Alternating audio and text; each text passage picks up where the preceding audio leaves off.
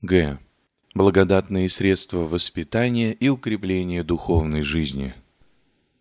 Таковы подвиги, коими душа, тело и наше внешнее поведение образуются по духу новой жизни. После того, как Дух благодатью Божию оживотворяется в обращении, восходя до решимости и обета запечатления их святыми таинствами. Но как в начале ненадежно бывает обращение к Богу, если его не запечатлеют благодатью через таинство, то и все последующее время непрочно бывает ревнование, бессильное усердие, слабоволие, жизнь, таща, если кто не обновляется через божественные таинства исповеди и святого причащения. Жизнь христианская, свидетельствуемая усердием, есть жизнь благодатная. Следовательно, к хранению – питанию и возгреванию ее самым могущественным средством должно быть привлечение и приятие божественной благодати. Есть особые стихии, питающие животную нашу жизнь. Есть такие стихии, питающие и жизнь духовную. Это таинство. Собственно, к питанию и возвышению духовной нашей жизни дано Господом таинство тела и крови. «Аз есим хлеб животный», — сказал Господь, — «плоть моя истина есть брашно, и кровь моя истина есть пиво, посему еды и хлеб сей жив будет вовеки». Иоанна 6, 51, 55, 58. Жизнь духовная есть следствие общения с Господом, Вне Его и без Него нет у нас жизни истинной. Но Он говорит, «Еды мою плоть и пия мою кровь во мне пребывает, и аз в нем. Аз живу Отца ради, и еды мя жив будет мне ради». Иоанна 6, 56-57. То есть общение с Господом действует через причащение тела и крови – жизнь духовная истинная, сильна, многодельна и многоплодна. Но без меня, говорит Господь, не можете творите ничего же. Кто во мне плод мног сотворит? Иоанна 15.5. Во мне же пребывает яды имя. Из всего сего следует, что аще не снесете плоти Сына Человеческого – не пьете крови Его, живота не имаете в себе. Еды, хлеб сей жив будет вовеки. Иоанна 6, 53, 51. Вот благодатный источник сохранения и укрепления нашей духовной жизни. Посему с самого начала христианства истинные ревнители благочестия поставляли первым благом частое приобщение – при апостолах оно всюду. Христиане все пребывают в молитвах и ломлении хлеба, то есть причащаются. Василий Великий в послании своем к кесарю говорит, что спасительно причащаться тела и крови на всяк день.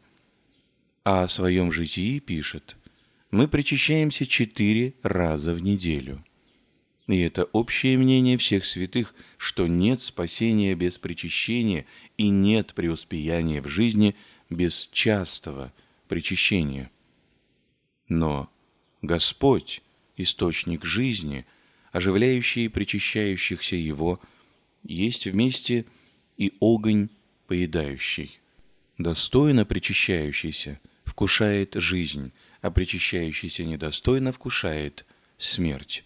Хотя смерть это не последует видимо, но невидимо всегда совершается в духе и сердце человека. Недостойно причащающийся отходит, как головня из огня или железные выгорки.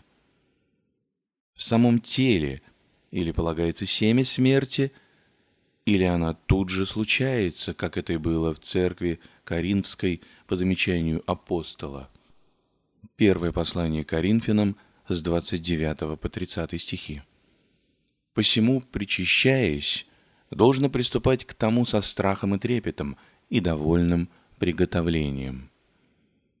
Приготовление сие состоит в очищении совести своей от мертвых дел. Да искушает себе, учит апостол, всяк, и так от хлеба да яст, и от чаши да пиет. 1 Коринфянам 11:28.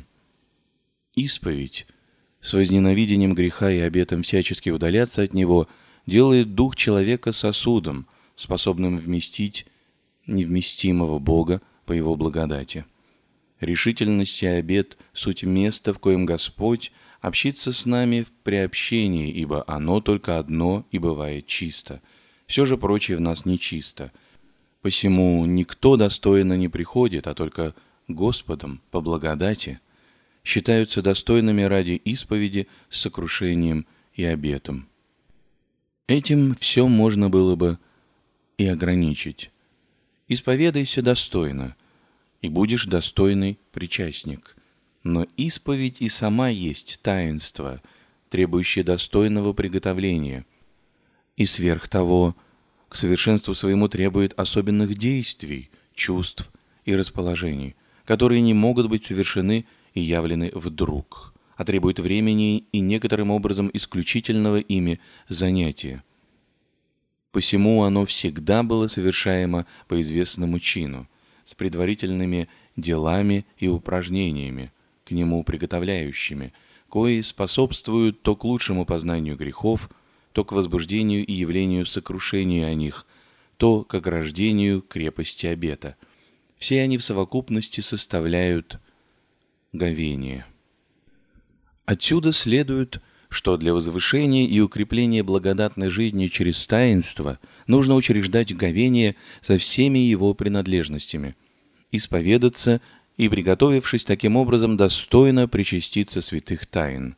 Надлежит, то есть утверждать говение, или лучше принимать на себя говение, потому что оно учреждено уже у нас Святою Церковью. Четыре поста с целью и установлены, чтобы в них ревнующие по благочестии говели, исповедовались и причащались. Потому и должно положить правилам, ищущему совершенство четыре раза в год говеть во все большие посты. Так и написано в православном исповедании. Впрочем, этим не стесняется усердие говеть чаще и даже непрестанно, равно как не полагается, как иго, на немогущих по обстоятельствам своим исполнить этого. Только надобно так – все употреби от себя зависящее, чтобы поговеть четыре раза в год. Для мирян четыре раза мера скромная, средняя и, как испытано, очень спасительная. Делающий так не выдается из круга других, потому и кичать не будет, как превысивший их. Можно, впрочем, в пост великий и рождественский говеть по дважды, в начале и в конце. Вот и составится всех шесть говений. Говение должно отличать от пощения или достойного по уставу церкви провождения постов. Оно есть часть поста, но отличается от него большей строгостью касательно пищи и сна, и тем, что всегда соединяется с другими благочестивыми занятиями, каковы прекращение житейских забот и дел, сколько можно, чтение, кто может, святых книг, неопустительное хождение в церковь на положенные службы и прочее. Вообще это время исключительно посвящается благочестивым занятиям, кои все направляются к тому, чтобы достодолжно принести покаяние и исповедь, и потом причаститься. Таким образом, очевидно, что во всем составе говения есть перечистка всей жизни, восстановление всего ее строя, возочищение целей – возобщение с Господом, обновление духа и всего нашего существа. Это то же, что измовение зачерневшего платья или омытие в бане после дороги. Христианин в пути и при всей осторожности не укроется от пыли, помыслов страстных и пятен грехопадений. Как бы ни была мала нечистота, но она тоже – что порошенка в глазу или песчинка в часах. Глаз не смотрит, часы не идут. Потому неизбежно от времени до времени перечищать себя. как мудро потому у нас устроено в церкви, как спасительно повиноваться со смирением такому учреждению. Вот значение говения.